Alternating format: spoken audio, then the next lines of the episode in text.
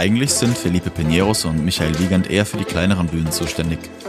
Im Mannheimer Maimarkt Club haben die beiden befreundeten Veranstalter wieder mal ein großes Konzert umgesetzt. Über 3000 Besucher waren an diesem Donnerstag dabei, als die Band Feine Sahne Fischfilet auf der Bühne stand. Für diesen Podcast haben wir den Aufbau begleitet und den Organisatoren gesprochen und bei den Fans nachgefragt, was sie von dem Konzert erwarten. Dies ist ein Beitrag der Weinheimer Nachrichten und Umwälder Zeitung. Viel Spaß mit ganz nah dran.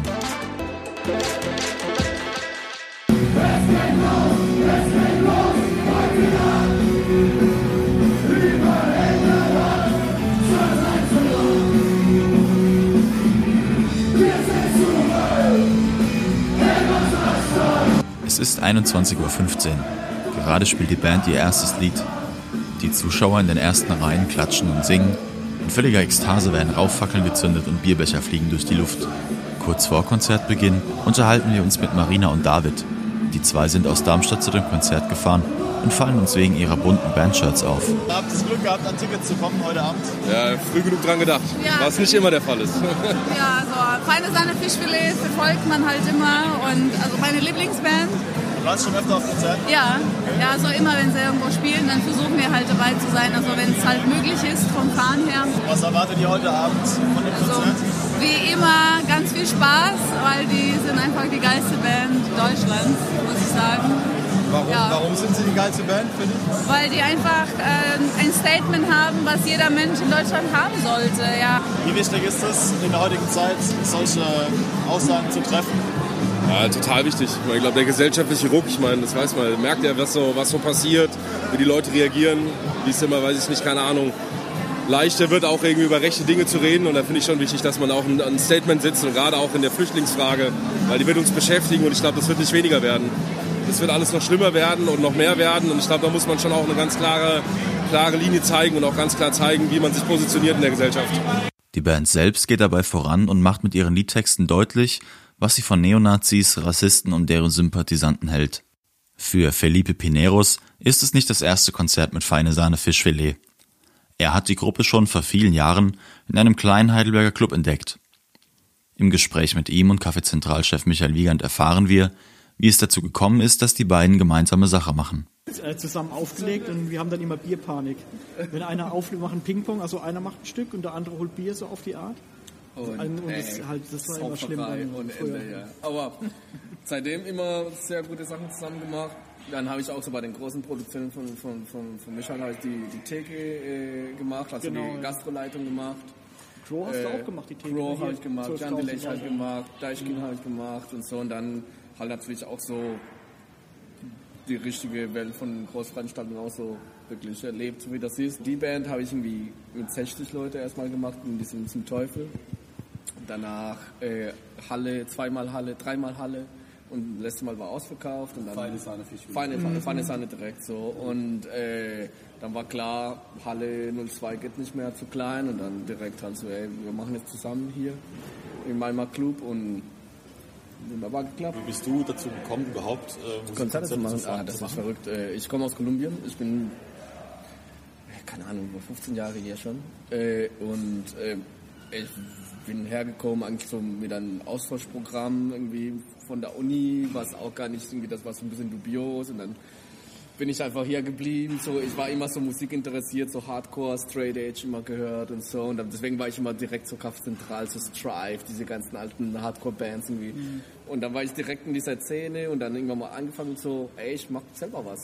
Wie viel Zeit für die Planung solcher Veranstaltungen einzurechnen ist, bekommt der Konzertbesucher nur selten mit. Auch für die beiden Organisatoren endet mit dem heutigen Abend eine lange Vorbereitungszeit. Weil es ist ja eine Komplettproduktion, das heißt, die haben jetzt drei Tracks dabei, da ist Ton, Licht drin, Catering haben sie auch dabei. Dann müssen wir äh, Catering-Hilfen organisieren, wir müssen jemand haben, der am Tag rumfährt für die, der, der praktisch die Getränke holt. Einer fährt für die Band rum, wenn jemand zum Hotel will oder wenn die haben eine Nagelschere gebraucht, dann musst du die holen heute Morgen. Dann, dann äh, müssen wir die Security bestellen. Rotkreuz müssen wir bestellen, dass da jemand da ist, dass ein, ein Graben da ist praktisch. Also die ganze Vorproduktion ist, Alleine so ist heftig. für Ne? so ein Konzert, wir sind so mit Planung einfach, äh, wo wir angefangen haben, okay, wir machen ein Konzert, dann war das irgendwie so Januar, so vielleicht, sogar Dezember ja, letztes sowas, Jahr ja. schon so. Ein Jahr ist immer da, hin und her, hin und her, das und das, Deal, was weiß ich noch was, okay, wo, wann, wie groß, wie viele Tickets, wie viel, das ist äh, Genau, so ein- Ticketvorverkauf, Werbung Ja. braucht man in dem Fall nicht zum Glück. Es wäre noch dazu gekommen, Presse und alles. Also Das ist schon viel. für so ab, ab 3000 bei so kleinen Konzerten, das machst du so in vielleicht zwei Monate oder sowas, bei so einem Konzert ist immer so fast ein Jahr Vorlaufzeit, um irgendwie wirklich alles zu planen, was geht so. Die Mitarbeiter, die im Ausschank die durstigen Konzertbesucher versorgen, sind oft langjährige Weggefährten und helfen immer wieder mal aus. Netzwerke entstehen langsam, das hat ja im Kaffee angefangen. Dass wir dann im Kaffee haben wir vielleicht so fünf bis 15 Leute, die ab und zu mal arbeiten und dann sagen die noch ein paar Leuten Bescheid und irgendwann entstehen halt so Netzwerke, wo man dann halt größere Sachen macht. Im Schlosshof braucht man vielleicht 15 Leute bei der, bei der WM. Dann halt hier erstmal so 20 vielleicht und dann, wenn es dann an 100, wir brauchen 100 Thekenleute zum Beispiel jetzt in der Maimarkthalle, da müssen wir dann auch mit Firmen zu, äh, zusammenarbeiten, die halt Personal vermieten praktisch. Halt. Das, ist, das schaffen wir dann nicht mehr alleine. Aber es baut sich halt langsam auf. Ne? Wir haben auch Leute von der Halle 02, von allen so Locations, Genau, die ja selber Feuer, was machen. Feuerwache macht heute zum Beispiel, die, die Garderobe, wir, wir kennen uns ja alle. Der Weinemer Anteil an der Veranstaltung wächst mit der Beteiligung der Weinemer Hausbrauerei, die an einem Abend Bier und andere Getränke liefern. Geschäftsführer und Braumeister Jochen Hart ist mit seinen Mitarbeitern dabei und steht vor der Halle am Grill. Also entstanden ist es tatsächlich, weil wir arbeiten seit vielen Jahren im Café Zentral zusammen, als, als Bierlieferant und als, als technische Unterstützung bei so größeren Veranstaltungen. Also dass eben die Zapfhähne ordentlich laufen, das Bier nicht zu sehr schäumt und dass es einfach geschmeidig funktioniert.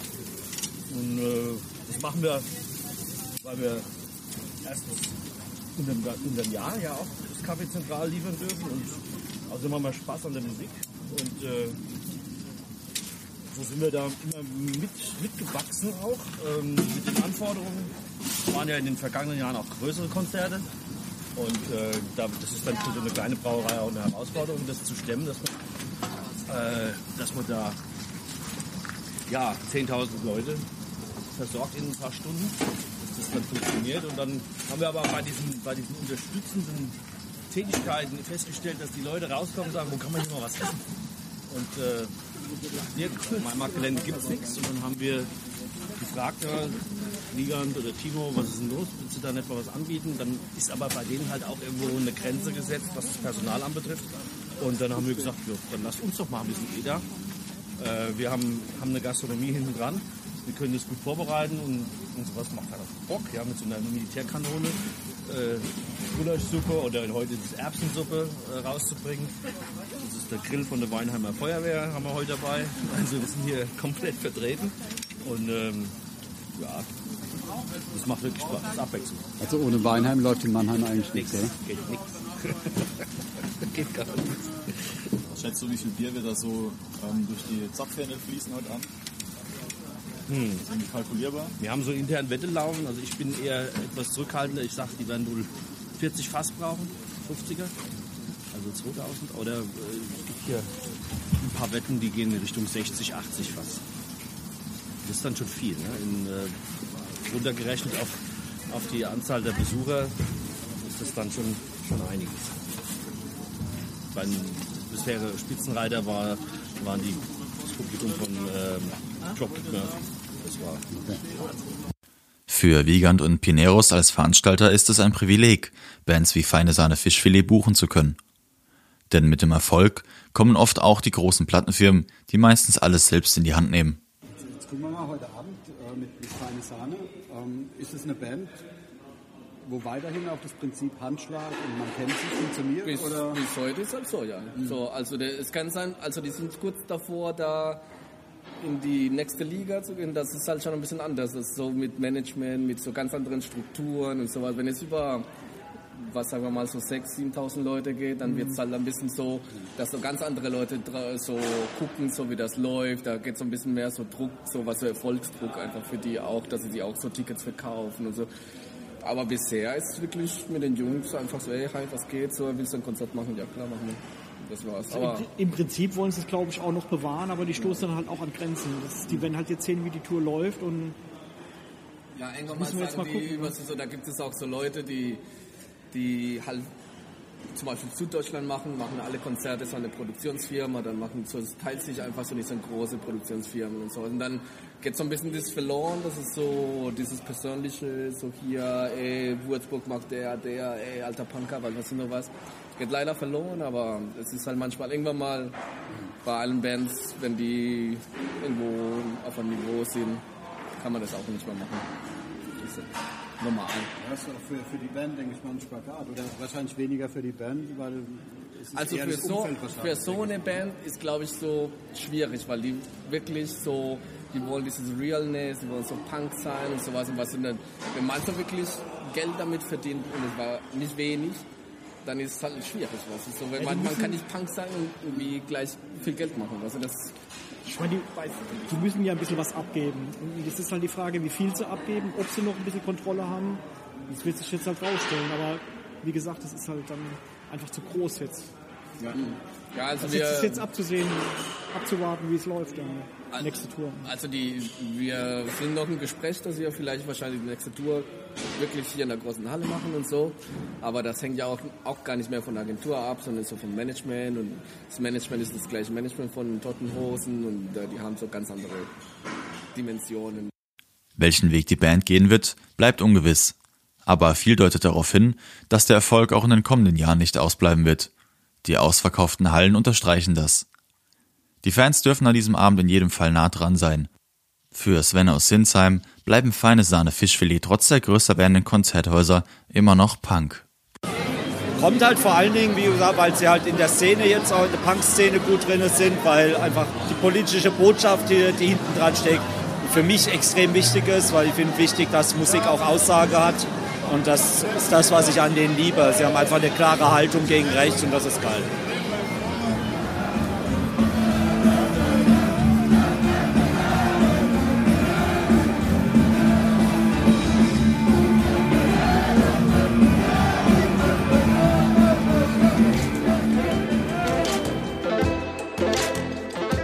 Das war der Podcast der Weinemer Nachrichten und Odenwälder Zeitung. Das war ganz nah dran.